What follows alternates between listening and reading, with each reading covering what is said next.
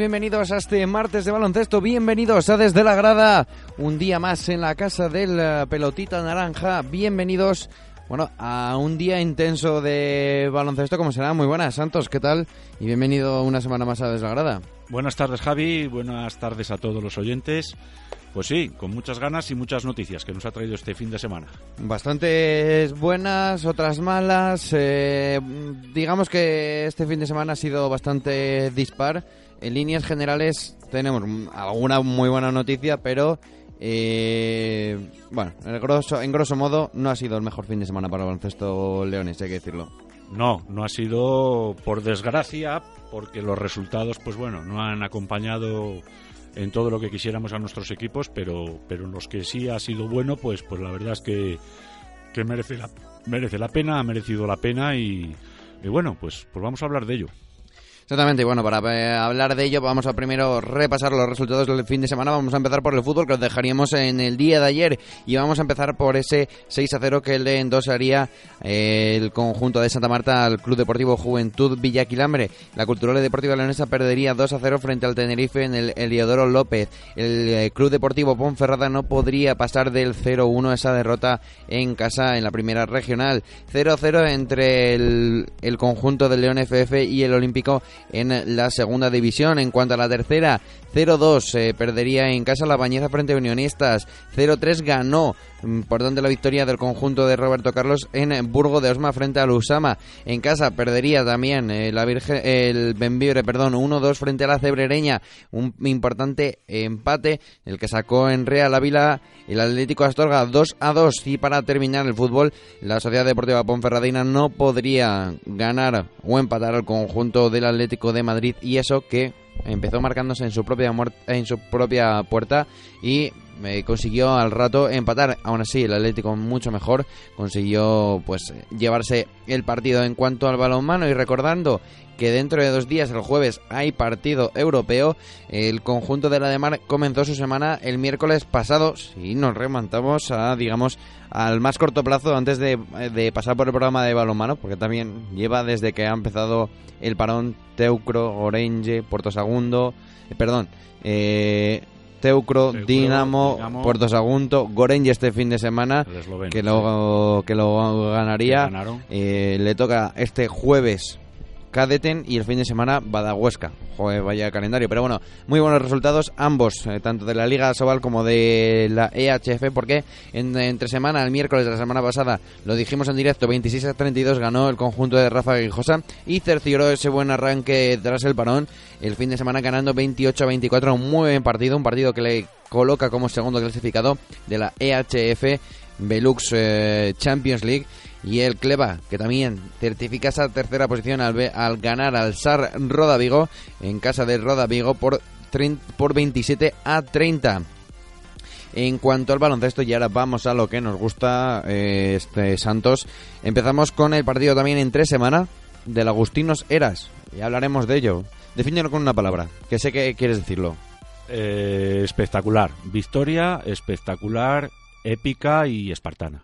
Bueno, pues esa victoria 80-77 frente, eh, frente al Óvila. Eh, no tuvo la misma suerte los conjuntos de la LF2 que este fin de semana caería derrotado el Laros, el Batatas y Jolusa Club Baloncesto Laros caería derrotado frente al Juventud Lescor por 74 a 70. Tampoco le fue el fin de semana igual de bien que entre semana el Agustinosa que caería derrotado en tierras navarras 85 a 72 frente al Básquet Navarra. Esa derrota tras esas dos victorias consecutivas que había cosechado el conjunto de Jorge Álvarez. En cuanto a la Liga EVA, muy buenos resultados para los dos equipos, dos victorias. Mm, Hablaremos un poco detenidamente del partido del Fundación porque no fue el mejor de los de Julio González, pero sí consiguieron llevarse la victoria que como se dice es lo fundamental. 51 a 47 para el conjunto del Fundación Baloncesto León ese Ulen Genova y 73 102 ojo 29 puntos de diferencia de nuevo machada de los de Juan Norat en eh, tierras gallegas, en La Coruña. Y luego para acabar en baloncesto de Primera Nacional, conjunto de San Andrés, tendremos declaraciones tanto de su entrenador como de su presidente. Importante victoria 58-34 que los colocan en la final de la Copa frente al Club Baloncesto Tormes, de los cuales también tenemos declaraciones. Y en la Primera Nacional Femenina, pues muy malos resultados. El baloncesto femenino León, el BFL, que haría derrotado, dura derrota, eso sí, contra el ahora mismo equipo que está, yo creo, hecho para ascender a LF2, ese Unami que le endosó un 92 a 59 a, los de- a las chicas de Richard Grandío, mientras que el Agustinos Eras Levidrio, las chicas de Vicente Ramos, caerían 42-72. También tenemos audio, un partido que, como lo denominó el entrenador del conjunto eh, Agustino, partido para olvidar Santos. Pero bueno, hablaremos de ello, eh, lo analizaremos con profundidad, porque bueno, mm, lo peor no es el resultado. No, lo peor no es el resultado, en concreto si nos referimos al, al partido de Agustinos de la Liga Femenina. Yo vi hasta el descanso, después los compañeros tuvimos, tenía partido en Carrizo y un partido muy malo, eh, muy mal, eh, no salió nada. Yo no voy a entrar si se planteó bien o mal, obviamente nunca entro en eso, pero el partido fue mal y al final, pues bueno, hubo una situación desagradable por parte del entrenador local y yo pues bueno yo he visto el acta y el informe de, mis compañeros y apoyo totalmente lo que mis compañeros ponen en el acta y no tiene la razón Vicente Vicente debe de entrenar y los árbitros arbitrar Bueno, pues todo esto y más lo hablaremos a continuación porque comenzamos con el análisis de las jornadas del baloncesto leonés.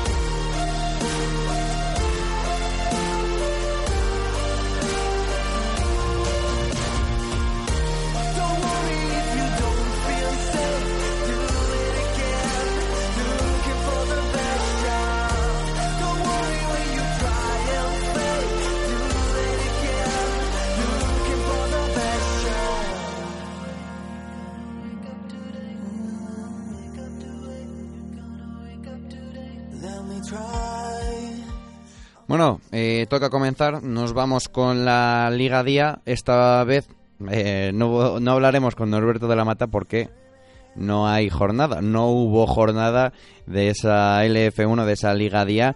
Eso sí, este fin de semana les viene un reto importante. Eh, lo hablábamos con Norberto la semana pasada. Este fin de semana, parón por selecciones, tal, tranquilidad, descanso, incluso sus pequeñas vacaciones que se tenía que tomar. Pero este fin de semana ya vuelven otra vez a la competición eh, y les toca Cádiz-Laseu. Partido que no va a ser nada fácil para las chicas de Fran García. Ahora mismo el Laseu ostenta el noveno lugar con tres victorias y cuatro derrotas. El conjunto de Fran García tiene el reto de ganar porque empatarían con el conjunto eh, se me acaba- Cádiz Laseu. Se me acaba de ir la localidad, iba a decir madrileña, pero no. Seu, catalán Catalán, Seu- exactamente. Seu. Eh, partido complicado, eso sí, en casa Benvibre Arena tiene que hacer el máximo de ruido para poder eh, pues convertirlo en, en una olla presión. Sí, aparte que es un equipo que, que que es un equipo de su liga, como, como hemos hablado, y son los, los partidos que tienes que ganar en casa, sí o sí, esos dos puntos, seguir reafirmándote en la clasificación. El buen juego lo están haciendo y es verdad.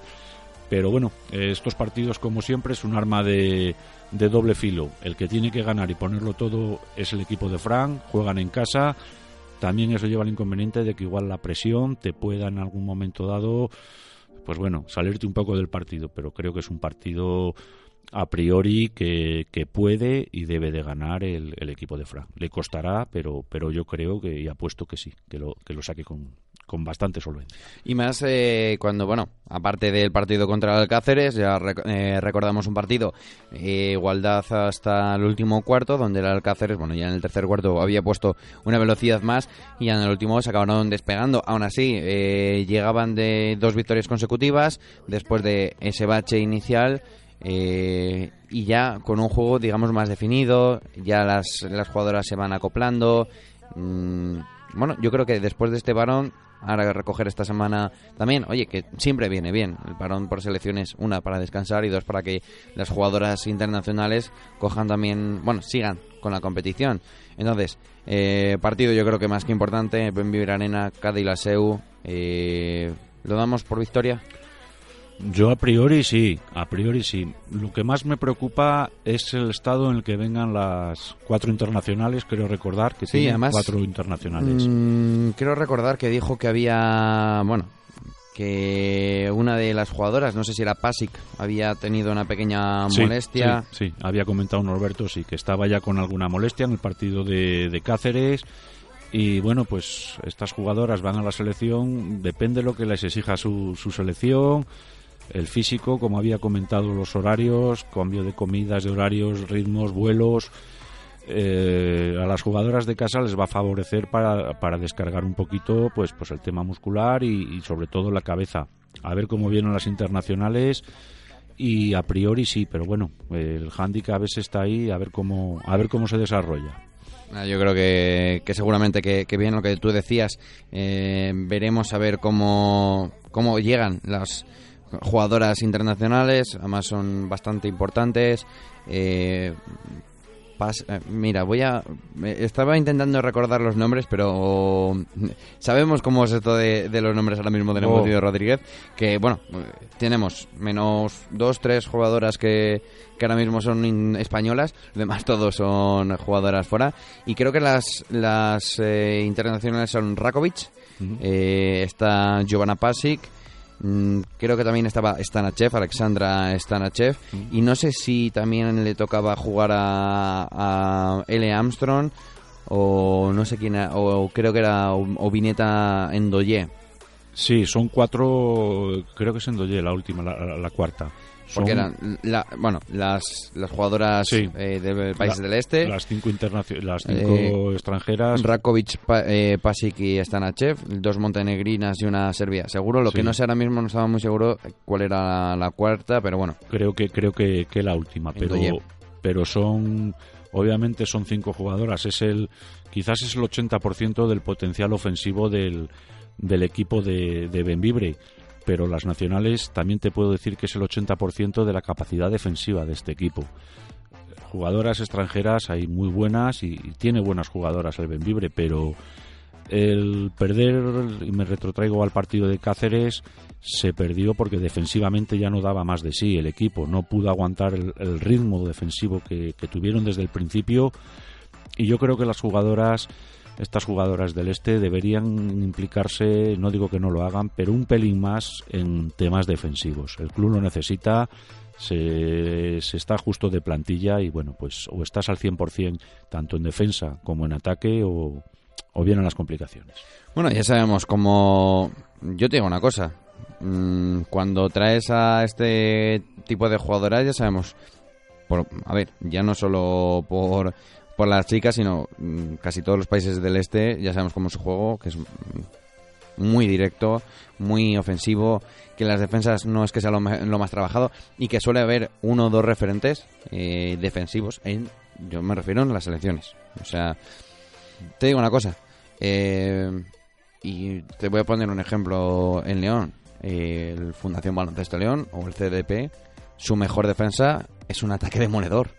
O sea, son, son, eh, son dos equipos que te llegan a hacer ciento y pico puntos, 80 por parte de Fundación, pero el rival también te hace 70, 80, 80 puntos. Pero sabes que tú eres capaz de meter más que tu rival. Entonces yo te digo una cosa, es verdad, esto es una liga superior, la liga día es muy, bueno, diferente, muy física, mm, jugadoras muy eh, experimentadas, la mayoría de ellas. Y sí, posiblemente la defensa sea un punto a favor, pero creo que este Benvibre tiene ese poder o esa mm, calidad para ser un equipo que te domine desde el marcador y no desde, digamos, la pista en tu cancha. Hombre, eh, en principio, claro que tiene jugadoras y las jugadoras del este, pues son suelen ser jugadoras con un potencial anotador grande.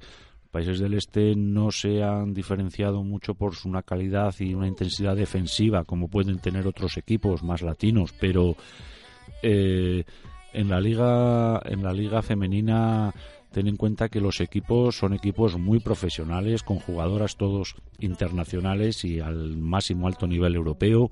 Entonces mm, todo suma. Y la plantilla si de por sí es un poco corta más bien más bien corta que un poco pues bueno yo creo que que tiene que estar compensado tanto defensa como ataque el esfuerzo y la intensidad y la implicación entonces, bueno, yo siempre pienso que, que meter puntos está muy bien, pero si te meten pocos es fácil que ganes.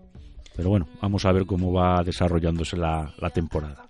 Exactamente, creo, que es lo, lo, mejor. Ahora mismo tienen que pensar en este fin de semana. Recordamos, el domingo, día 19 de noviembre, a las 6 y cuarto de la tarde, el Benvibre Arena tiene que ser una olla de presión y llevar a este club baloncesto Benvibre eh, Embutidos Pajariel a la victoria frente al Cádiz Laseu, ahora mismo noveno clasificado. Dos victorias por parte de las eh, del Alto Bierzo, tres para las catalanas. Con esto vamos a la, a la segunda eh, femenina porque desde lejos, desde Juventud de Scores, desde Cataluña también, no nos llegan buenas noticias. Pues no, no fueron buenas noticias. Eh, la primera mala que, que, no tenemos futuro como como adivinos como adivinos ni como premonición ni nada porque fue acabar de, de poner en las redes sociales que la gente se animase y bueno pues circunstancias de, del juego y esto al fin y al cabo es un deporte se gana o se pierde. Pero sí mal resultado después de haber ido dominando los, los tres cuartos el equipo de León al final pues por errores errores propios, aciertos del equipo contrario, pero sobre todo errores de defensivos, errores en los pases, llevó a la victoria al equipo de, del Escort, del Juventud. Victoria que a priori y en principio y tal como se desarrolló el partido debería haber sido del Aros, pero si bajas un poquito la, guardia y las manos, pues, pues pasa que el equipo de enfrente no es manco y te acabó ganando. Exactamente, 74 a 70 fue el resultado final de ese, de ese Juventud Scores Patatas y Jolusa. Eh, bueno, eh, es un partido fuera de casa, te queda solo cuatro puntitos, no es una derrota que digas tú, bueno, mm, nos han dado por todos los lados, no, no. Encima es un partido que medianamente lo tienes controlado, es verdad. el año pasado Juventud Scores, los dos partidos se les ganó solventemente en la fase de ascenso lo que decimos, sigue sin ser el Aros del año pasado. Creo que también tenemos que empezar a dejar de pensar que el Aros del año pasado eh, no es este año. Entonces, eh, bueno, otro partido, eh, duro resultado, hay que decirlo, eso sí, 74 a 70 por esa derrota. Pero también hay que decirlo, dos jornadas seguidas fuera. Mm, el año pasado también sufrían, pero esto desgasta a cualquiera. Sí, yo, yo creo que estas, estas derrotas hacen más mella en un jugador que si pierdes de 20, 25 puntos, has tenido un mal día, no te han salido las cosas, el equipo contrario le salen y bueno, pues es una... Y, tienes una derrota que, que, es inapelable y no puedes decir eh, ni punto ni coma. En este caso pierdes de cuatro puntos cuando has ido ganando. Yo creo que esta derrota a las jugadoras les tiene que afectar más.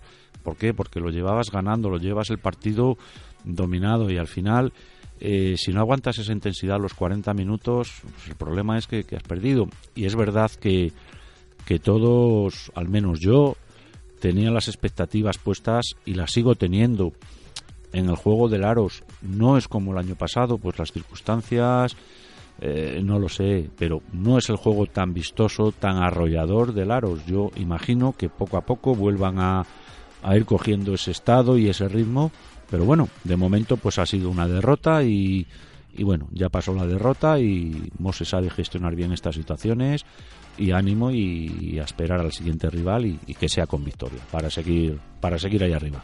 Sí, no, no queda pensar en, otra cosa. Creo que, bueno, es más, pensar yo creo que, que, bueno, que estos resultados te pueden afectar al resto de la temporada. mm, Es malo, incluso. Tienes ya la próxima jornada en casa, eso sí, en casita, por fin. Podemos verlas. Encima, buen horario. Seis y media, eh, siete y media de la tarde, aquí en casa, en el pabellón de San Esteban, ya sabéis, la casa del conjunto leonés, contra el Añarés Rioja ISB. Ahora mismo décimo clasificado, tres victorias, cuatro derrotas, y el equipo que, bueno, que no parece que pueda ser una gran amenaza. Pues a priori no, a priori en cuanto a potencial, en cuanto a jugadoras, en cuanto a juego, el Aros es superior. Mm, Vamos a ver después el partido, pero a priori el Aros es superior y creo que debe de, sacar el partido, no cayendo en errores como, como han podido ser el otro día. Eso estoy seguro que Moses lo va a rectificar y las va a meter caña a las jugadoras. Pero sí, sí, es un partido que tienes que ganar en casa y, seguir sumando. Pero bueno, vamos a ver cómo se desarrolla. Los, los la hora, juegas en casa, es, es un partido que necesitas devolver a, a la afición esa ilusión por, por, los resultados del año pasado y empezar a seguir sumando victorias consecutivas en casa y bueno, pues ojalá sea con victoria. Sí, esperemos que, que sea con victoria, pero la pregunta es, eh, ahora mismo, y yo lo he dicho y lo he comentado ahora mismo, eh, no, no hay que intentar compararse con el Aros del año pasado, pero ¿crees que ahora mismo y después de esta derrota vale ganar de cualquier manera o crees que tiene que ser una jornada en el que, además, con un rival a priori que es inferior, tienes que ganar y demostrar eh, tu juego, eh, tu ambición, tus ganas de pelear por arriba. Porque bueno, es verdad que el resto de la clasificación no queda muy allá, porque han perdido eh, todo el resto de la... De, o sea, no se te va Ibaizábal, Lima, Horta, Barcelona, no te pasa. O sea, vuelves otra vez a conjuntar a los equipos, porque antes estabas tú, eh, Ibaizábal y Patatas y Jolusa, vuelve otra vez a meterse en Barcelona y el Barça. Pero bueno, yo creo que es esa jornada en la que te desquitas de esa derrota, eh, planteas tu juego. ¿Cómo lo ves tú? ¿O crees que solo con ganar ya le vale? A ver, yo como espectador, eh, obviamente quiero que, que en la cancha haya buen baloncesto. Y buen baloncesto es que se impliquen desde que salen, que defiendan hasta el límite. Y el ataque depende muchas veces de que la, pelota entre o no entre. Tiene jugadoras de tiro, tiene buenas jugadoras interiores. Pero claro, estar acostumbrados al nivel de juego que vivimos el año pasado, sabemos que es temporada nueva y es cuenta nueva y hay que empezar otra vez, que lo del año pasado no vale y es verdad, pero el espectador tiene en la retina, tenemos ese juego que desarrolló durante toda la temporada y, y- ahora es muy difícil decir, bueno, lo importante sí es sacar los dos puntos, ganar el partido. Pues el espectador nos gusta que se gane, pero que se gane bien. Y que se gane bien no implica que ganes de 20 o 25, sino que los 40 minutos estés ahí. Esa es la diferencia que yo veo. Que se ganan los partidos aunque no sea de la forma contundente, ojalá y bienvenido, porque al fin y al cabo luchan por unos objetivos que es estar en una fase de ascenso. Pero también el espectador, que es quien las está aplaudiendo, las está apoyando, debe, debe recibir a cambio de su, de, su, de su sacrificio a la hora de ir a verlas, de su del aplaudirlas, de estar con el equipo siempre, el espectador solo pide una recompensa, que se entreguen. Y yo creo que lo van a acabar haciendo y, y bien. Yo eh, te voy a hacer a ti una pregunta, lo voy a lo vamos a colgar en redes. Hoy no se lo puedo mandar a José, me voy a tener No que encargar yo hoy aquí. Y eh, es que lo he estado estos días lo, lo he comentado con más gente, hoy es más con un compañero de clase, con Iván, el que le mando un saludo. Eh, lo comentamos eh, en clase el juego que está desempeñado este el conjunto leonés y estábamos hablando de ya, pero es que el año pasado mi pregunta es Eh, Santos, ¿crees que tenemos que olvidarnos del año pasado, de lo que se hizo, del conjunto, aunque permanezcan bastantes, y pensar en lo que hay este año? Es decir, ¿crees que, y ahí viene mi pregunta, ¿crees que eh, el que hicimos, el cómo jugábamos, les está generando una presión a la cual no deberían de estar sometidas el conjunto de Laros? Yo, sinceramente y honestamente, creo que sí tienen esa presión. Honestamente, creo que sí, aunque como has dicho, la mayoría del equipo es las mismas que el año pasado.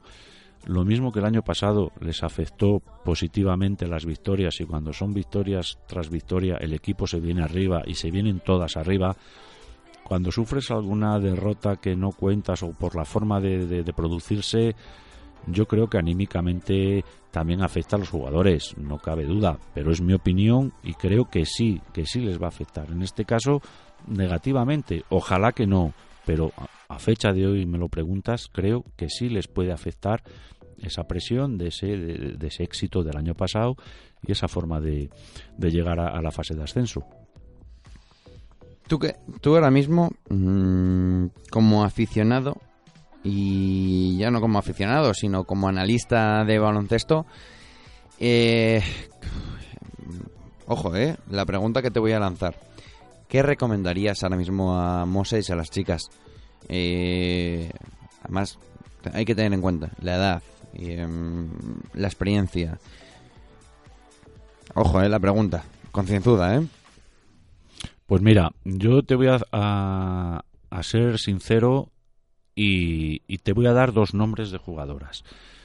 Eh, yo creo que el Aros tiene dos jugadoras que llevan ya dos temporadas, esta es la segunda temporada, son juniors, jugando con, con, el equipo con el equipo de Liga Femenina 2 que son María y Emma. Son jugadoras que aunque sean jóvenes pero tienen eh, son totalmente indiscutibles en su puesto de en su equipo junior, Emma con la selección, unos partidazos y creo que son jugadoras por las que hay que apostar con muchos minutos. Te puede salir un partido mal, te pueden salir dos, pero yo creo que es el presente y el futuro, parte del presente y futuro de este equipo.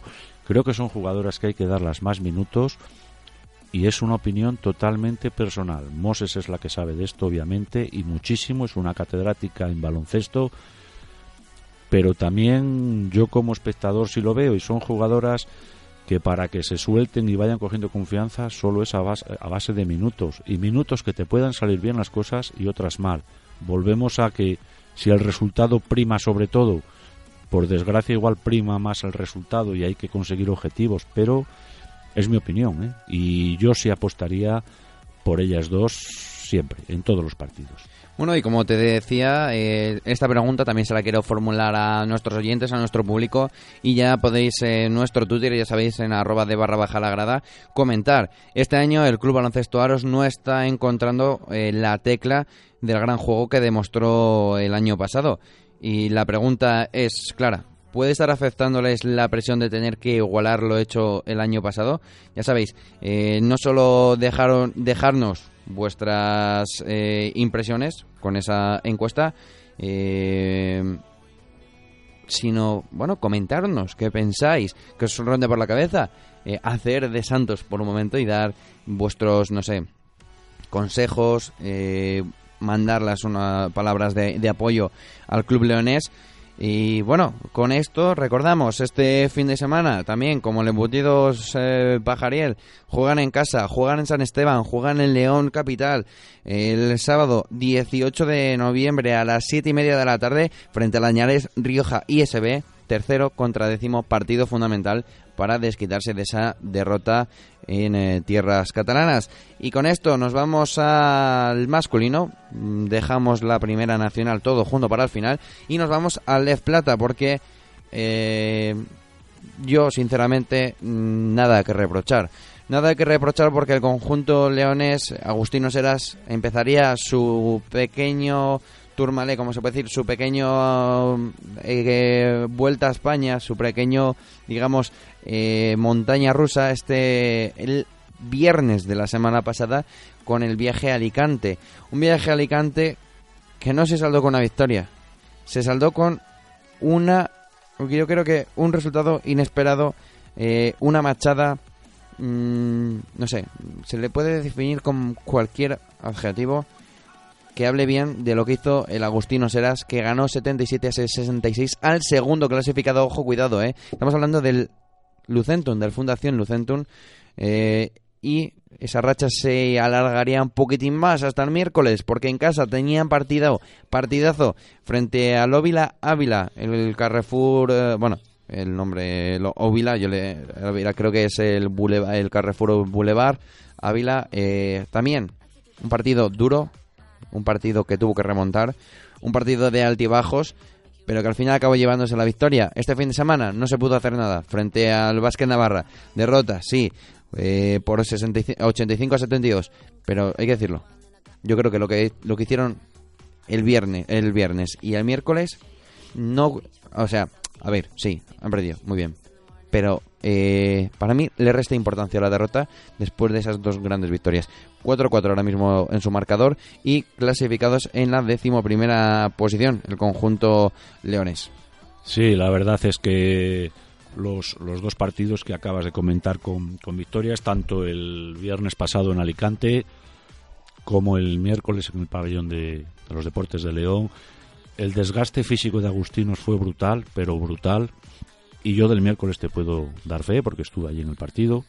Y, y la verdad, eh, físicamente no se les puede pedir más. se, se, vaciaron. Y además, no solo físicamente en defensa, sino que la- a la hora de, de- de atacar planteó un partido muy serio, un partido que yo hacía, te lo comenté antes del programa, que hacía que no disfrutaba tanto de, de un partido de baloncesto en directo como cuando yo estaba en Madrid y vi el último partido que vi al Madrid contra el Tau, contra el Tau Vitoria. Disfruté de un baloncesto en su esencia, garra pura. eh, quiero destacar dos jugadores. Todos los jugadores aportaron muchísimo, pero hubo dos jugadores que es de quitarse el sombrero. Uno es José Antonio Medina, se salió con los triples. Hubo, y con todo el cariño lo digo, con todo el cariño, Dios me libre, los únicos las únicas picias, si me permites, que hubo el partido en el tercer cuarto cuando se fueron los, los, los del Ávila, cuatro pases absurdamente mal dados, sin, de infantil, pero fue en un momento pues que le pasa a cualquier jugador, somos personas del propio José Antonio, pero supo resarcirlo en el último cuarto, fue un recital de triples, de entrega, y Joaquín Carrasco, para mí, chapó, es, es una aportación que, que ha fichado Agustinos, ya había estado, todos sabemos de la garra de este jugador, pero es que ha venido, se llevó, se cogió el equipo a la espalda, es un tesón, una forma de, de- implicar a los demás jugadores en defensa. Y vamos y venga y venga y apoyar. Yo creo que, que fue el sexto jugador, porque el público estaba frío. El público, si vamos por delante en León, se anima, pero el tercer cuarto parecía que hay un poco funeral. Todo el equipo lo hizo muy muy bien, pero destaco a estos dos jugadores en, en este partido que presencié a, a pie de pista. Yo me- Espectacular. Yo me quiero centrar en la figura de José Joaquín Carrasco, porque fue el último en llegar.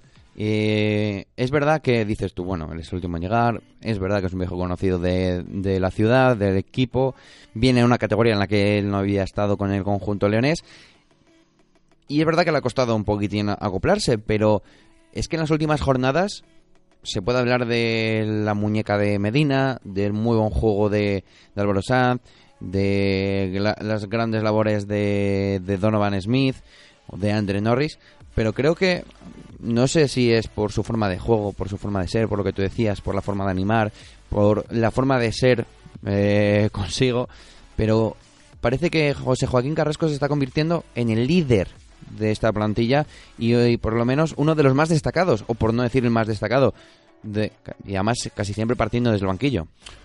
Para mí fue el jugador más destacado, con diferencia, independientemente que haya metido menos puntos que José Antonio Medina, pero fue el jugador más destacado. Ya desde el momento, desde calentar, era la intensidad la que tenía, como estaba metido en el partido, la concentración, el, el- no sé, se llevó el equipo defensivamente en volandas y en ataque jugando muy bien los minutos que estuvo.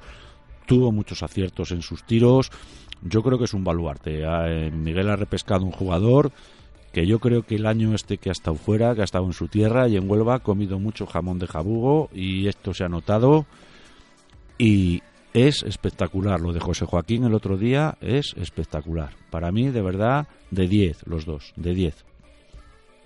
¿Y a qué crees que se puede deber esto? Porque claro, mm, decía, creo que también estuvo jugando en Melilla, creo que eh, volvió otra vez a su tierra, pasas un tiempo fuera de casa, vuelves a una plantilla desconocida, de la cual no tienes ni entrenador. Bueno, Diego Cuesta como mucho que estuviera dentro de- del cuerpo técnico por formar parte de la estructura de, del conjunto leonés. Eh, pero no tienes a ninguno de los compañeros A ninguno. de, de- de los que tenías. Eh, solo te encuentras con el presidente, Miguel. ¿A qué crees que se debe que José Joaquín Carrasco mm, tenga este, esta importancia y más cuando tiene una competencia para mí, eh, o sea, desmesurada? No solo tienes a Albert Sanz, que es uno de los llamados a ser promesas, un internacional eh, en las categorías inferiores. Tienes a Anton Buzán, que te juega de uno, te juega de dos, te juega de lo que quieras, es un revulsivo. Y sobre todo a José Medina, posiblemente el, mejor jugador del Agustino Seras.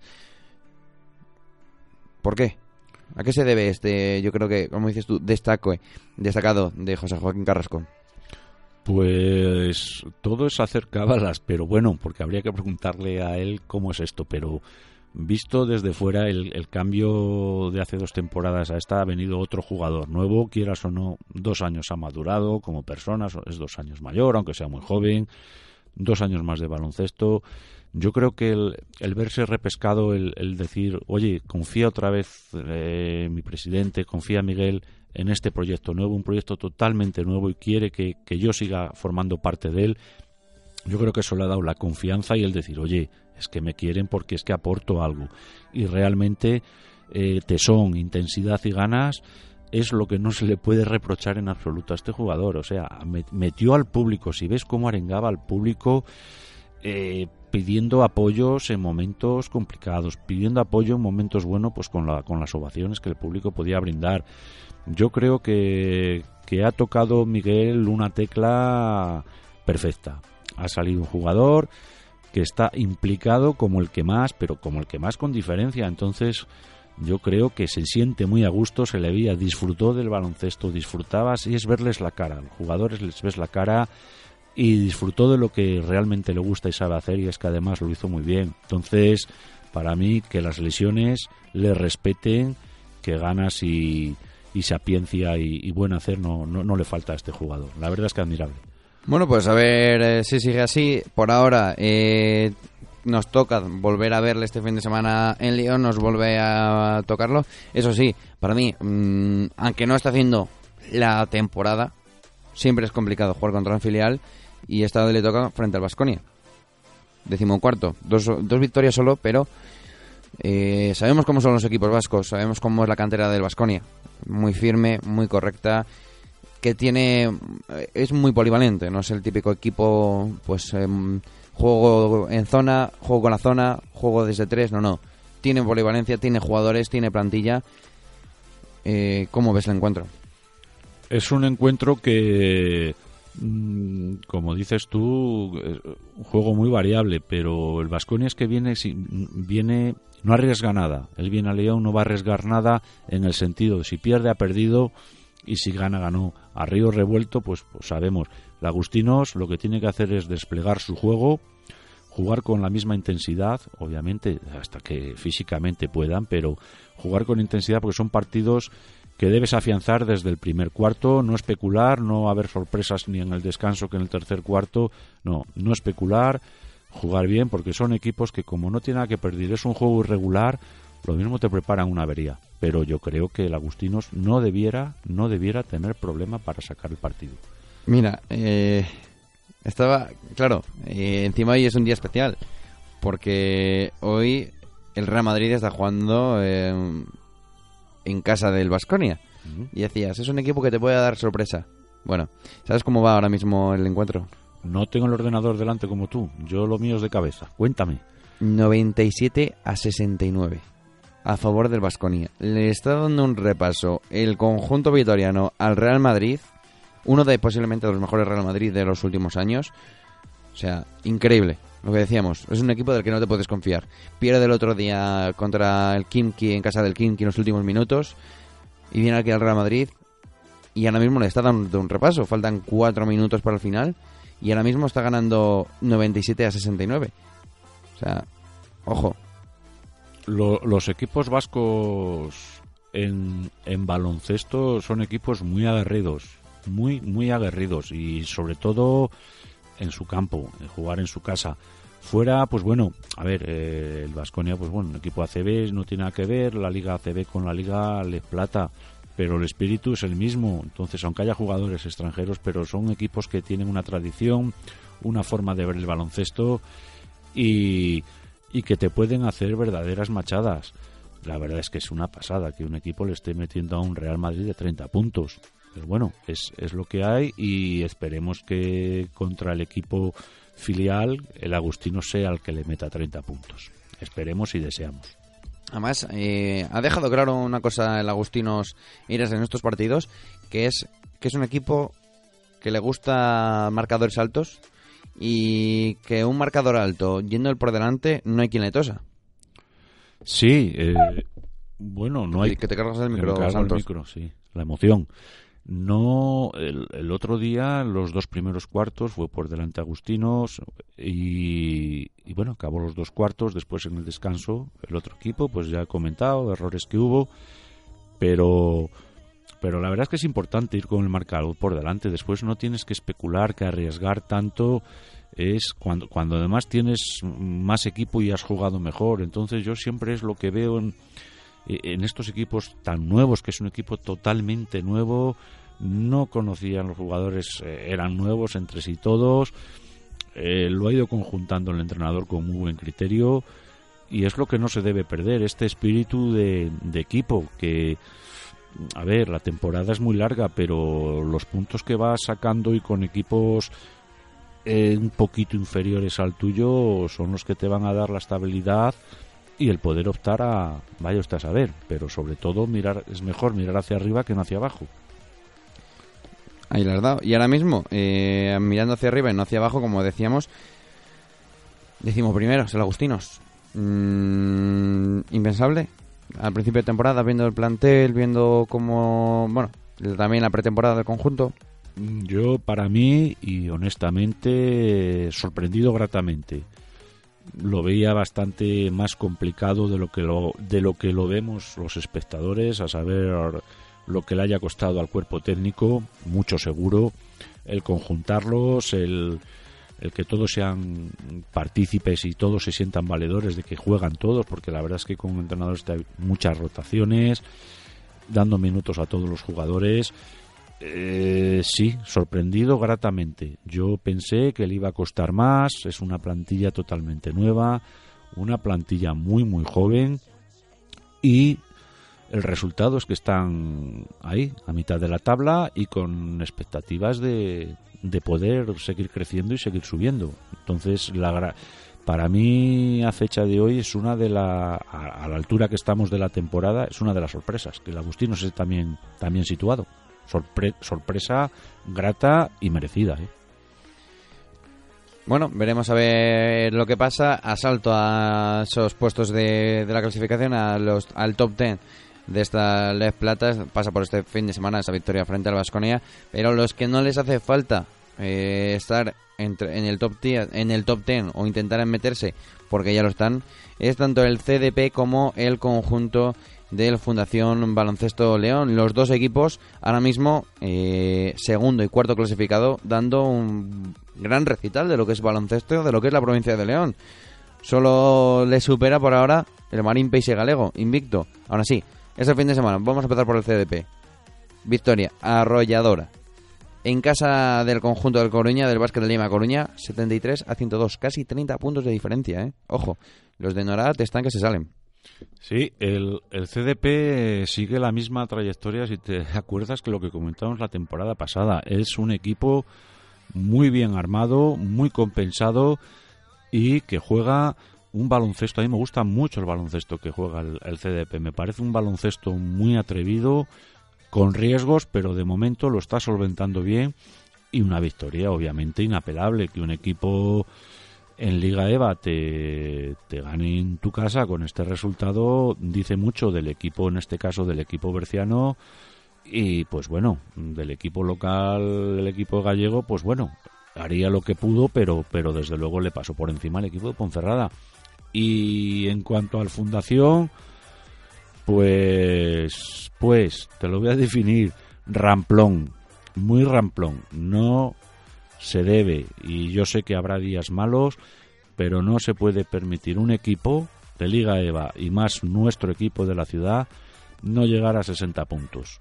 Bueno, vamos a dejar un momento a la Fundación. Tenemos declaraciones del Míster tras el partido, eh, pero por ahora vamos con Juan Norat. El entrenador, el Míster del conjunto berciano, nos analizaba el partido tras esa victoria frente al Coruña. Pues el partido lo, comenzamos muy bien, sobre todo a nivel ofensivo porque fuimos capaces de rebotear bien y de salir en transiciones ofensivas, eh, que realmente es algo que estamos haciendo bien y estamos eh, trabajando y machacando los entrenamientos para seguir mejorándolo. Y bueno, ya metimos 31 puntos en el primer cuarto, cosa que eh, nos hizo eh, tener una buena renta ya desde el primer cuarto. Después fuimos capaces, en, durante los dos siguientes cuartos, no defendimos muy bien, pero fuimos capaces de, de, mantener un buen ritmo anotador. Y el último cuarto fuimos capaces de volver a defender muy bien y seguir manteniendo el ritmo, que fue lo que nos dio la ventaja final. ¿no? Eh, y al, con respecto a, la posición que tenemos en la, en la tabla, creo que es algo eh, casual, ¿no? porque al final eh, yo creo que lo importante es eh, cómo estamos el último mes de competición y ese último mes si, si somos capaces de, de, estar para, para, meternos en una parte de arriba o por contra pues eh, no pelear por nada. Yo espero que el equipo sea responsable y, estemos concentrados cada día en lo que tenemos que mejorar.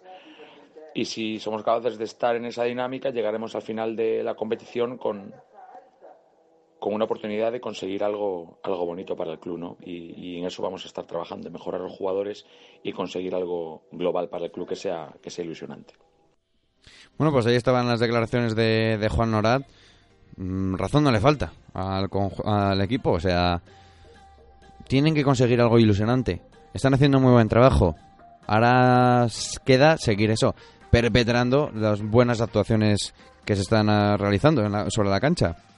Sí, la verdad es que de acuerdo al 100% con las declaraciones del, del técnico del, del, CDP, las cosas se van haciendo bien, se están haciendo bien, los resultados los están viendo y yo creo que para el jugador, al fin y al cabo, muchas veces más que el resultado es la forma de producirse el resultado y la forma de juego.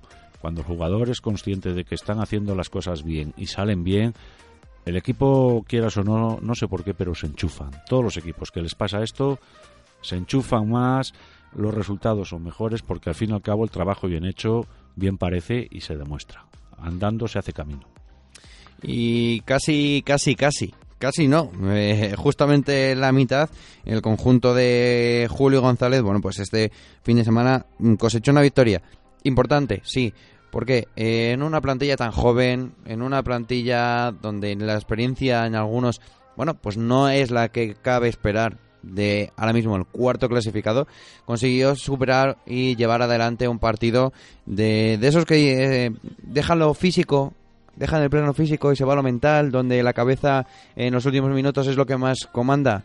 Pues fue un partido de esos donde los fallos eh, aterrorizaron a todos se vio un partido donde, bueno, eh, no se superó creo que el 40% en tiros de campo por parte de Fundación, menos del 25% de, eh, por el 25% en tiros de 3. O sea, digamos, eh, datos de lanzamiento bastante, bastante pobres. Eso sí, 51-47, 51 una victoria más, pero lo que decíamos, a cualquier precio. Obviamente están ahí los dos puntos y no hay que decir nada respecto a los dos puntos. Una vez dicho esto, yo como aficionado mmm, voy a ver un partido y pagas una entrada y eres socio, personalmente, aunque sé que hay días mejores y hay días peores, un equipo en esta categoría no puede meter 57 puntos en su casa. Yo no sé cómo lo tienen que hacer para meter más. Lo que sí sé es que así sales desilusionado. No del, no del equipo, porque no hay que mirar ese partido, hay que mirar cómo va la trayectoria. Pero que no se pueda contagiar. Es decir, esto es que fue cosa de todos, porque dices, bueno, un día un jugador, dos jugadores, que dependes más a la hora de ancestar de ellos. Pero es que fue todos, todos. Y cuando eso pasa, yo creo que ha sido apatía. Y yo creo que la apatía en el baloncesto debe de estar prohibida prohibida por los propios jugadores. Alguno tiene que haber que dé un golpe en la mesa y diga esto hay que sacarlo. No lo sé, la campana que hay que tocar no lo sé, pero sé que es un resultado, yo como aficionado, sales eh, disgustado. De ver un partido así, sales disgustado, aunque sean los dos puntos. Los dos puntos están muy bien para la clasificación, para la Junta, para el equipo, para el equipo técnico, obviamente, pero para el espectador yo creo que no se produzca más esto a lo largo de la temporada es se debe el jugador se debe al aficionado también y debe de recompensarle al menos poniéndole lo que hay que poner y, metiendo más canastas yo, mira, te voy a dar la razón porque creo que, como bien dices tú, eh, el equipo se debe a. O sea, el jugador se debe no solo a la clasificación, sino también a la afición, que es quien está todo el fin de semana arropándolo. Pero voy a romper una lanza porque en estos partidos, y como jugador eh, sé lo que se siente, esa frustración de verte eh, lanzamientos, lanzamientos claros, lanzamientos... Bueno, y muchos de ellos, es verdad que puntados, muy buena defensa, también hay que eh, alabarlo, de los dos equipos, le puso en serios aprietos esa zona que le colocaría el conjunto del COP, el Club Baloncesto Orense, pero esa frustración yo creo que dejas, pasas de en ese momento de eh, mira, voy a dedicarle la victoria a la afición, hemos ganado, eh, me quiero ir a mi casa, voy a reflexionar sobre el partido. Y es el partido en el que dices tú, mira, fuera, se acabó, hemos ganado, hemos conseguido los dos puntos, que es el objetivo principal. Eh, si hace falta se le pide perdón a la afición porque el partido para mí fue duro, fue, duro de ver sobre todo la segunda parte, pero es en el que también te das cuenta de, de bueno, de, de lo que necesita el equipo, de lo que es capaz de la madurez mental, lo que comentaba al principio, porque no todos los equipos, no todos los eh, jugadores eh, soportan el tiro una y dos y tres y cuatro y cinco y seis y no entra y no toco aro y ni roza. Entonces es muy difícil y esto te hunde. Y en el baloncesto ese componente anímico eh, cuenta mucho. Y cuando es un jugador, bueno. Pero cuando es el jugador pilar, el segundo jugador pilar y el tercero y el cuarto y el quinto y el sexto y pasas por toda la plantilla y ves que todos están fallones, el poder superar un partido como este también avala eh, el, el, poder ganar y sobre todo porque para mí el partido al final se ganó también la defensa porque no solo falló el conjunto leonés sino también el COP. Voy a buscar las estadísticas pero mientras vamos a escuchar las declaraciones tras el partido del entrenador del Fundación Baloncesto León, Julio González, que bueno, tampoco salió de lo más contento posible de, del encuentro. Victoria que parece que nadie quería ganar, 51-47. Bueno, nosotros sí queríamos ganar, pero bueno, la verdad que nos lo han puesto muy difícil. Sabíamos que era un equipo, lo llevamos toda la semana hablando, que solo llevaba una victoria, pero todos los partidos los han perdido de esta manera. Y sabíamos que iba a ser difícil. Mucha zona, nosotros no nos va bien, no nos deja correr. Pero bueno, un partido para aprender y para lo que nos viene por delante que va a ser igual de difícil. Se puede decir eso, para aprender un partido más que de físico, de cabeza, de los que muchas veces se pierde por pequeñas nimias y esta vez la Fundación ha acabado, bueno, pudiendo solventar el encuentro. Sí, hemos perdido el rebote durante todo el partido, al final hemos, estamos más fiables, hemos conseguido dominarlo, hemos podido correr un poco más. Es verdad que hemos tenido suerte con un triple, con ellos han fallado y se ha decidido un poco al final como el día de Lugo, ¿no? Pero bueno, eh, para nosotros es un máster, eh, jugar este tipo de partidos igualados nos viene muy bien. Tenemos una salida a Santiago ahora, Salamanca chantado, o sea que no va a ser nada fácil que nos espera por delante y esto no va a venir bien. Pablo, se le echan falta. Pablo Rizpolo. Sí, como os dije hoy, nadie, nadie es imprescindible, pero todos somos importantes. Y, en caso de Pablo, bueno, la última jornada es verdad que está, aparte de los puntos que está estaba anotando, estaba dirigiendo bien, pero bueno, hemos sacado un partido adelante sin él y al final todos tenemos que sumar. Al final, ¿qué es lo que tiene? ¿Cuánto va a estar Pablo fuera? Pues no lo sé, espero que lo menos posible. Parecía que por la mañana estaba mejor, se ha vuelto a hinchar, pero bueno, va a ser difícil que llegue el partido del sábado. Perfecto, muchas gracias. Bueno, pues ahí estaban las declaraciones de Julio González y bueno, lo que comentábamos y que también que fue un hándicap, eh, el buen juego, la dirección, los puntos de Pablo Ruiz Polo no se pudieron incrementar en este partido debido, pues eso, a la lesión del jugador que esperemos que no sea nada. Se estaba hablando, estaba barajando la posibilidad de un esguince de rodilla, dos, tres semanas. Pero, como dijo Julio, ya para este partido de este fin de semana que se la jugarán en Rosalía de Castro, ojo, una salida bastante complicada frente al décimo quinto, dos victorias, cinco derrotas, eh, por ese, por pelear, seguir estar, estando arriba. Y ya lo comentamos mientras escuchábamos el audio, las estadísticas de tiro. De los dos equipos, ¿eh? Tiros de dos, 30% para el Fundación, tiros de 3, 25%. Pero es que nos, trasladamos al Río Orense Termal, ojo, y tienen un 35% en tiros de 2 y un 14% de tiros de 3. Eso sí, si miramos un poco los, números, 6 de 24 para la Fundación, 2 de, 14, eh, 2 de 14 para el conjunto de Orense y 15 de 43 y el Fundación 12 de 40. Sí, la verdad es que, a ver, son unas estadísticas eh, eh, lamentables, no en el sentido peyorativo, sino que hacen lamentarse a uno de, que, que, muy malas. Y, y, está claro y partimos de que nadie tira a no meter. O sea, eso somos conscientes todos.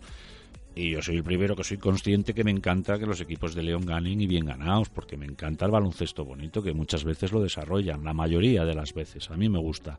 Pero claro, cuando te enfrentas a un equipo, como tú has dicho, Javi, que defiende en zona, cosa que defienden en zona equipos que no tienen muchos recursos, tanto de jugadores como, como, técnicos, pues a ver, también hay que saber enfrentarse los propios jugadores, ¿eh? no hablo por parte de Julio en este caso, los jugadores saber sobreponerse a este tipo de defensa, que es una defensa muy incómoda, pues cambias el juego, buscas mejores posiciones, a ver, eh, pasó el partido y ya está, y al fin y al cabo, pues bueno, los dos puntos.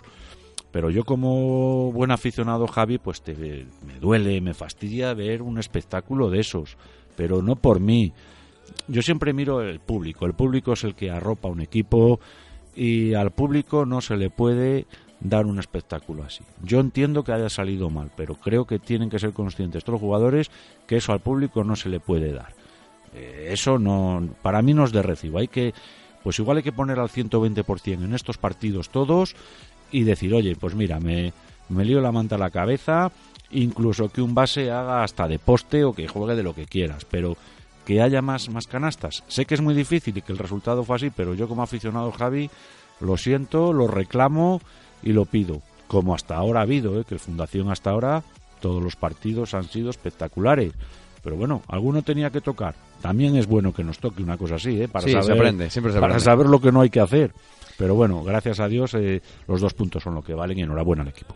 Exactamente, esos dos puntos que buscarán este fin de semana. El CDP, eh, segundo clasificado, hay que decirlo. Enhorabuena al conjunto de Juan Norate, está haciendo una campaña espectacular. Ya lo hicieron el año pasado El año frente eh, con Aleisa al frente, pero bueno, este año lo están haciendo fenomenal. Segundo clasificado, mejor equipo en anotación ahora mismo.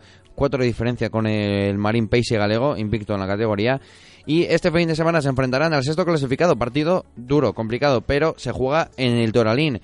El sábado a las seis y media de la tarde frente al Gijón Basket. Y recordamos, el Fundación Baloncesto del León, el ULE Genova, tendrá que salir hasta Rosalía de Castro para jugárselo el sábado a las seis y cuarto, esos puestos de arriba. Y para acabar, nos vamos a la Primera Nacional, nos vamos al femenino y nos vamos con esas dos derrotas eh, este fin de semana, tanto del BFL que no levanta vuelo. Pues sí, la verdad es que está teniendo mal comienzo el equipo de, del bueno de, de, Richard y la verdad es que le han tocado equipos eh, sobre el papel superiores. Alguno ha podido hacer mejor resultado, pero el juego no se desarrolló de tal forma que, que el resultado fue así. Este partido, pues, es de los de los que entran en, en la cabeza de, cualquiera como posible derrota y fue derrota. Lo único, pues, que duele que fue una derrota muy abultada. Entonces, esas derrotas, a ver, lo que tienes miedo de estas derrotas es que puedan hacer daño psicológicamente en las jugadoras. Pero bueno, Richard es un tío que controla su equipo, eh, las conoce como que, como quien dice desde casi desde que han nacido a esas jugadoras y lo va a sacar adelante y bien. Yo creo que el año pasado tuvo una temporada Richard complicada por circunstancias y este año pues el equipo eh, la base es la del año pasado, es casi casi al 95% el mismo equipo y yo espero que, bueno que salga de aquí poco a poco vaya saliendo y en cuanto en cuanto encarrile dos victorias el equipo va a salir y sobre todo va a tener confianza en sí mismo. Bueno, pues esperemos a, a ver, porque ahora mismo eh, no sale del atolladero, no sale de ese último puesto. Ahora mismo con siete puntos, eso sí, un partido menos.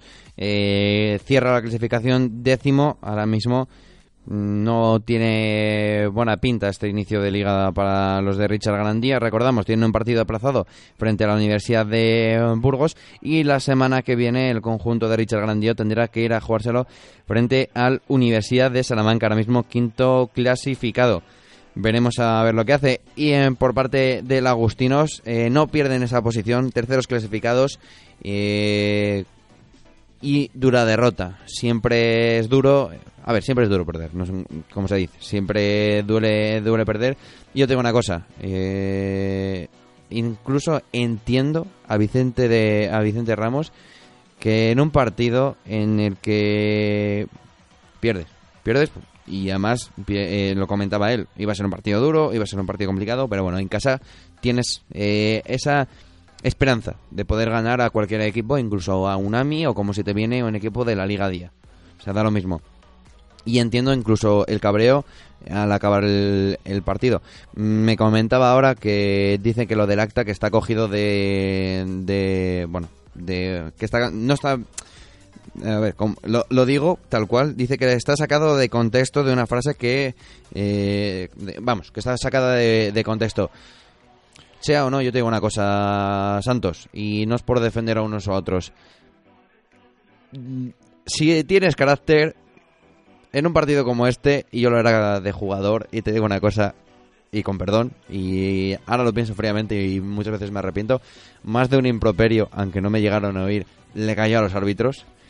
Como se dice, siempre son los primeros damnificados, porque son eh, siempre los que más brillan en, en los partidos, quieras que no. Yo, yo, yo, Javi, que vi, ya te digo, vi hasta el descanso y, y estaba comentando con los dos compañeros árbitros que, que viajábamos que, que muy mal, o sea, el partido empezó jugando mal, el Agustinos no le entraba. Pues eh, imagínate todo mal, la o sea, frustración todo- todo mal. sumando. A las, a las otras le entraba todo, muchos fallos eh, propios de, del Agustinos, ¿eh? Pero referente solo exclusivamente a eso. Del acta siempre digo que cuando me digan que un árbitro se, al acabar un partido va al entrenador y le diga usted no sabe entrenar o a ver si aprendes a entrenar mejor, eh, ¿por qué Bueno. no al revés? O sea, siempre se le echa la culpa cuando has perdido de 30 puntos. Mira. Y, y lo del acta, eh, las cosas no se sacan de contexto ni se meten en contexto. Cuando no se dicen es cuando no queda reflejado nada. Sí, pero a ver, ¿qué es lo que te digo? Es un momento y, y de. pasó de el partido tensión. y pasó el partido y ya está Dios me libre ¿eh? y todos los deseos buenos para, para Vicente y para, para el equipo femenino desde luego pero que mm, a ver yo Sí, pido, que pido a los entrenadores moderación. cordura cordura por favor que, que el árbitro no juega el árbitro se dedica a hacer su trabajo está muy preparado para hacerlo y a veces el entrenador debe mirarse el ombligo y decir ha sido error mío yo lo dejo ahí. Pero bueno, cada uno que haga lo que crea que debe hacer. Yo entiendo que son momentos de nervios, que está uno caliente y que a veces las cosas no se quieren decir. Pero bueno, los árbitros no se suelen inventar las cosas y en este caso los dos que estuvieron en absoluto. Para nada. Pero bueno, pasó y, y pasó. Pues eh, es lo que tiene que hacer, pasar el encuentro, pasar la jornada y pensar ya en el próximo encuentro porque tiene que enfrentarse, ojo, es que siendo la categoría que es, es una semana sí y otra también te enfrentas casi contra un equipo de Valladolid y este fin de semana le toca enfrentarse a las 4 y cuarto de la tarde en el Polideportivo Ponce de León al Ponce Valladolid. El equipo ahora mismo eh, sexto clasificado. La victoria eh, le afianzaría en ese tercer puesto ahora mismo perseguido de San, de San Isidoro y de Universidad de Salamanca empatados San a- eso de San San Isidro, Isidro de Valladolid. de Valladolid. Es que aquí tiene, tenemos tenemos también. Universidad San de Isidro, Valladolid, sí. Ponce, eh, San, San Isidro, Isidro. tienes, Son- hay muy buenos equipos, de, equipos de Valladolid. Históricos. Y bueno, pues para afianzar esa tercera posición, para no bajar puestos. También, mm, por comentar así un poco más rápido, el San Isidro tendrá que, viajar, eh, que visitar la casa del Villamuriel, ahora mismo noveno clasificado. Yo creo que va a ser una jornada laxa y que podía, puede conseguir perfectamente la victoria por parte de la Universidad de Salamanca. Recordamos, se lo jugará contra la Universidad de León BFL el eh, sábado también a las 8 de la tarde en el Miguel de Unamuno. O sea, yo creo que eh, también vamos a ver si le hace le da una manita al eh, este Richard Grandío Richard. ganan las- a las chicas de la Universidad de Salamanca y por lo menos se que quitan Ojalá, el atolladero. ojalá tengan suerte porque es un equipo muy difícil. ¿eh? La Universidad de Salamanca en su campo es, es un equipo difícil y lo mismo que el Ponce este año a mí me ha sorprendido que está el sexto, pero eh, son, son desplazamientos complicados para los dos equipos. Ojalá, ojalá vengan con victoria, pero son complicados. ¿eh? Y bueno, y unos que no se tienen que desplazar de este fin de semana, eh, después de jugar contra el Sal, el Club Baloncesto San Andrés que organizará la final de la Copa de la Primera Nacional en León tras ganar, eso sí, un partido complicado, un partido trabado al conjunto de la USAL eh, y bueno, colocarse en la final. Sorpresa, ¿por qué? Porque se enfrentarán al CB Tormes, no al Filipenses. Eso sí, un CB Tormes que llega con refuerzos y lo hemos estado comentando con el segundo entrenador del conjunto eh, del CB Tormes, con Javier Alonso. Y bueno, pues nos dejaba estas declaraciones eh, sobre el equipo. este partido como un premio extra para nosotros. Sabemos que las dificultades que nos podemos encontrar, ya que vamos a León, jugamos contra el mejor equipo de la liga, un equipo muy experto, jugadores de Les Plata, de Eva, y que ya nos han ganado aquí de 20. Es verdad que ahora tenemos nuevas incorporaciones, tenemos dos jugadores nuevos que vienen un poco a reforzar lo, que no teníamos y, bueno, vemos esto como un, partido más para, para ponernos a prueba para para el campeonato. Y bueno, ahí estaban las declaraciones de Javi Alonso del CB Tormes que tienen ganas de venir a León, de sorprender porque ya se han enfrentado en la fase de grupos, le ganó el Club Baloncesto San Andrés de sobra, pero ya se ha notado este eh, fin de semana que, ojo, el conjunto del CB San Andrés eh, se le puede rascar. Tiene, yo te digo una cosa, ahora mismo para mí, el mejor plantel de toda la categoría, creo que va a ser muy difícil que el CB Tormes le pueda plantar cara, pero eso sí, 58 a 34. Ojo, ¿eh? Se lo puso complicado el, el Lausal y este fin de semana esos dos fichajes, esos dos jugadores eh, de dentro, intentarán ponerle las cosas difíciles al conjunto leonés. Los de Adrián Rodríguez este fin de semana en el, tra- en el eh, camino de Santiago, en Sí. trabajo del camino. Ojo, cambian de lugar. Ya no está en el César Álvarez, Entonces, se Santiago, sí. acabó ya todo el lío en el Camino de Santiago. Ya jugarán allí, lo que será su casa durante toda la temporada, el sábado a las 7 de la tarde. Ojo, partidazo. Y, y, por cierto, arbitran dos personas a las que yo quiero mucho, como es Ángel Torres y Hernán, dos árbitros de Primera Nacional. Muy buenos árbitros y esperemos que todo salga muy bien y que gane el equipo del San Andrés. Y bueno, pues Adrián Rodríguez también nos mandaba unas declaraciones para eh, que la gente se anime a acercarse hasta el Palacio del, hasta el Camino de Santiago y bueno, aporten su granito en esa final, en esa consecución de la Copa de la Primera Nacional.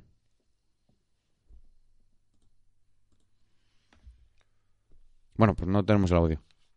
Esto, las cosas del directo. Lo que tiene esperar a los programas, pero bueno, se ha, se ha colgado el audio. Intentaremos eh, tenerlo lo antes eh, posible. Pero bueno, mm, este Santos, a ver si lo tenemos. Sí, ya lo tenemos. No, tampoco lo tenemos. Mira, no está saliendo el día. Pero bueno, eh, hay que animarse a acercarse hasta el, hasta el, hasta el camino de Santiago para ver el partidazo. Porque además, hay que decirlo, eh, de consensuarse la victoria por parte de Héctor sería la segunda Copa de Primera Nacional en tres años. Sí, la, la segunda copa. Es verdad que, mira, no, me- no me recordaba yo de, de este detalle, pero sí, lo importante, más que la eh, que la copa en sí, que obviamente para, para un club es, es, pues, por lo que lucha por títulos, sobre todo que sea un, un espectáculo para, para el espectador. Va a ir bastante gente y que dé un buen espectáculo y que todo se desarrolle normal.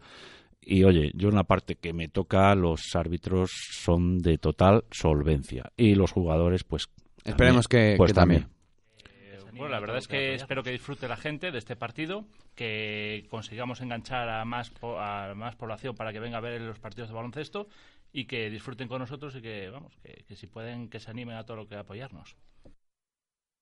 Y bueno, pues hasta ahí las declaraciones de, de Adrián Rodríguez. Esperamos, eh, bueno, pues poder vivir de primera mano esa final eh, de la Copa de, de bueno, de Primera Nacional, casi Castilla y León. Veremos a ver, eh, Santos, para ir ya acabando, eh, ¿te animas a dar un resultado? ¿Te animas? Bueno, Sí. ver, vencedor. Venga, te va a poner Eh, fácil, vamos a poner un vencedor. Pues el Club Baloncesto San Andrés, o sea, no me cabe ninguna, ninguna duda. Y de no ser así, pues habría que darles unas collejas, porque tienen mejor equipo, mejor plantilla y juegan mejor. Bueno, y también hay que decirlo, eh, enhorabuena a la ciudad de León que vuelve otra vez a conseguir una... Oye, primera nacional, pero vuelve a conseguir que se organice una final en la, en la ciudad y en la provincia, que es muy importante. Sí, la verdad es que León quiere baloncesto, ya tenemos en la Liga Sobal, eh, la Copa Sobal vuelve a León, León quiere baloncesto, quiere finales y pues todas las finales que se celebren en León van a ser bienvenidas y van a dar prestigio al fin y al cabo a- al nivel de baloncesto de, de León, que hay mucho y bueno. Pues eso, eh, Santos, hasta aquí el día de hoy nos hemos extendido, ya son las 11 menos 20, pasadas un minuto, ojo, eh, nos hemos pasado de la hora. es culpa pero- mía, es no, que no, hablo mucho. Te digo una cosa, merece la pena, ¿eh? Merece Hombre, la pena. La, verdad es que merece la pena estar aquí a tu lado, estar en este programa y sobre todo pues hablar de, de este deporte que a mí me tiene medio tonto y si no es tonto entero. Viva el baloncesto.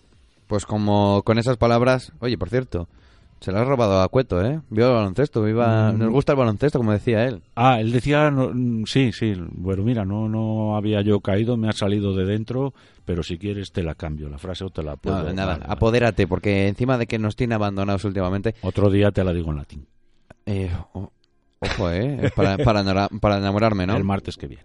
Así me gusta. Pues, Santos, muchísimas gracias, Gracias, Javi. eh, por, amable. eh, por, eh, bueno, por acercarte hasta, hasta aquí. Muchísimas gracias a Adrián, a Héctor, que dentro de poco, en mañana mismo, tendréis eh, esa entrevista post semifinales de cara a esa final de este sábado, ya sabéis, nueva nueva final que se acoge en la provincia de León. Muchísimas gracias a todos que nos habéis estado escuchando, eh, muchísimas gracias a todos los que habéis participado y nos vemos en las redes, ya sabéis, en nuestro Twitter, arroba de barra baja la grada, en nuestro Facebook y nuestro Instagram, arroba de L grada. Y recordad que nos podéis leer toda esta información y más en nuestra página web, www.deslagrada.es. Muchísimas gracias a todos y mañana volvemos a las nueve y media, aquí, en directo, en Desde la Grada, en Follow Us Media. Se despide un servidor, Javier García, que les manda saludos y muy buenas noches.